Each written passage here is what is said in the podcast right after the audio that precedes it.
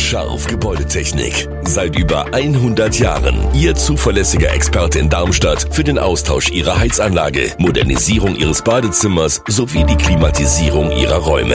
Erwarten Sie mehr von uns, als Sie es gewohnt sind. Scharf Gebäudetechnik.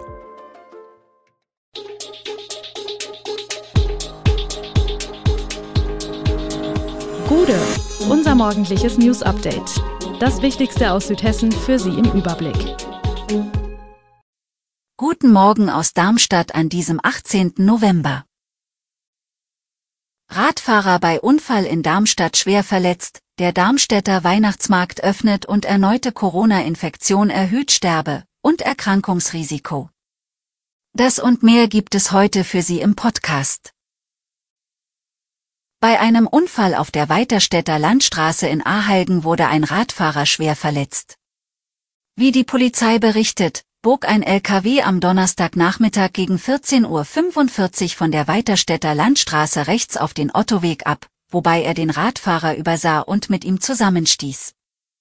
Der 35-jährige Fahrradfahrer wurde dabei schwer verletzt und musste von einem Hubschrauber in ein Krankenhaus in der Nähe gebracht werden. Die Landstraße war bis etwa 16 Uhr vollgesperrt. Die Polizei hat die Ermittlungen zur Unfallursache übernommen. Radfahrer sehen sich im Stadtverkehr in Darmstadt häufig Gefahren ausgesetzt. Im Jahr 2021 zählte die Polizei in Darmstadt 217 Unfälle mit der Beteiligung von Radfahrern. Zwei Menschen starben, 20 wurden schwer verletzt und 133 leicht. Besonders gefährlich wird es wie beim Unfall in Ahalgen, wenn beispielsweise Lkw-Fahrer oder Autofahrer abbiegen. Dabei spielt in erster Linie der tote Winkel eine Rolle. Ebenfalls gefährlich ist der geringe Seitenabstand beim Überholen. Ein Projekt des Allgemeinen Deutschen Fahrradclubs zeigt, dass dieser nicht immer eingehalten wird. Für Openbike-Sensor fahren in Darmstadt Radfahrer mit einem speziellen Messgerät an der Sattelstütze, das die Position sowie den Abstand zum Überholenden misst. 19.000 Überholvorgänge habe der ADFC so protokolliert. Es sei gut zu sehen, dass insbesondere in den Gegenden, in denen neue Radwege eingerichtet worden sind, genug Abstand eingehalten werde, sagt Klaus Görgen vom ADFC Darmstadt. Seit fast zwei Wochen steht wegen eines Giftanschlags an der TU Darmstadt eine 33 Jahre alte Mainzerin vor dem Darmstädter Landgericht.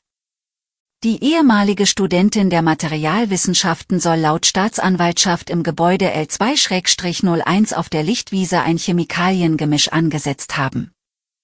Und dieses dann in der Nacht zum 23. August unter anderem in Milchtüten, Wassertanks und Honig gegeben haben. Die Frau äußert sich nicht zur Sache. Die Tat ist aus Sicht der Staatsanwaltschaft versuchter Mord, weil sie zwei Mordmerkmale erfüllt. Eine Ärztin, die eines der Opfer behandelt hat, sagte vor Gericht aus, wir hatten Methämoglobin festgestellt. Der Methämoglobinanteil habe bei 49 Prozent gelegen, physiologisch normal sei unter 1,5 Prozent. Ab 60 Prozent könne der Methämoglobinanteil für Patienten tödlich verlaufen, erläuterte die Ärztin. Aber da es gegen Methämoglobin Medikamente gibt, konnte den Geschädigten geholfen werden. Der Patient sei in einem lebensbedrohenden Zustand gewesen, bestätigte die Ärztin auf Nachfrage des Vorsitzenden Richters. Am Montag, dem 21. November, eröffnet der Weihnachtsmarkt in Darmstadt. Bis zum 23. Dezember wird er für Besucherinnen und Besucher auf dem Markt, dem Friedens, dem Luisen und dem Ludwigsplatz offen stehen. Einlasskontrollen oder Beschränkungen wird es dieses Jahr nicht geben. Der Markt soll täglich von 11.30 Uhr bis 22 Uhr geöffnet sein, die Weihnachtsbeleuchtung, umgerüstet auf energiesparende LEDs, wird um 16 Uhr eingeschaltet. Ein Kompromiss, mit dem die Schausteller zufrieden sind. Auf Heizpilze und Infrarotheizungen müssen die rund 70 Buden dieses Jahr jedoch verzichten. Stattdessen gibt es neue Glühweingläser mit dem Motiv des Welterbes Mathildenhöhe. Wie lange gilt in Bussen und Bahnen noch eine Maskenpflicht? Im Nahverkehr können darüber die Bundesländer selbst entscheiden, und wenn es nach Bayern und Schleswig-Holstein geht, dann gilt dort die Pflicht nur noch wenige Wochen. Sofern sich die Corona-Lage nicht wieder verschärft. Beide wollen auch die anderen Länder von ihrem Vorstoß überzeugen, um eine möglichst einheitliche Regelung zu haben. Doch bislang hat sich noch kein anderes Land diesen Plänen angeschlossen. Am Donnerstag kündigte Hessen an, an der Maskenpflicht im ÖPNV festzuhalten. Auch Rheinland-Pfalz bleibt dabei.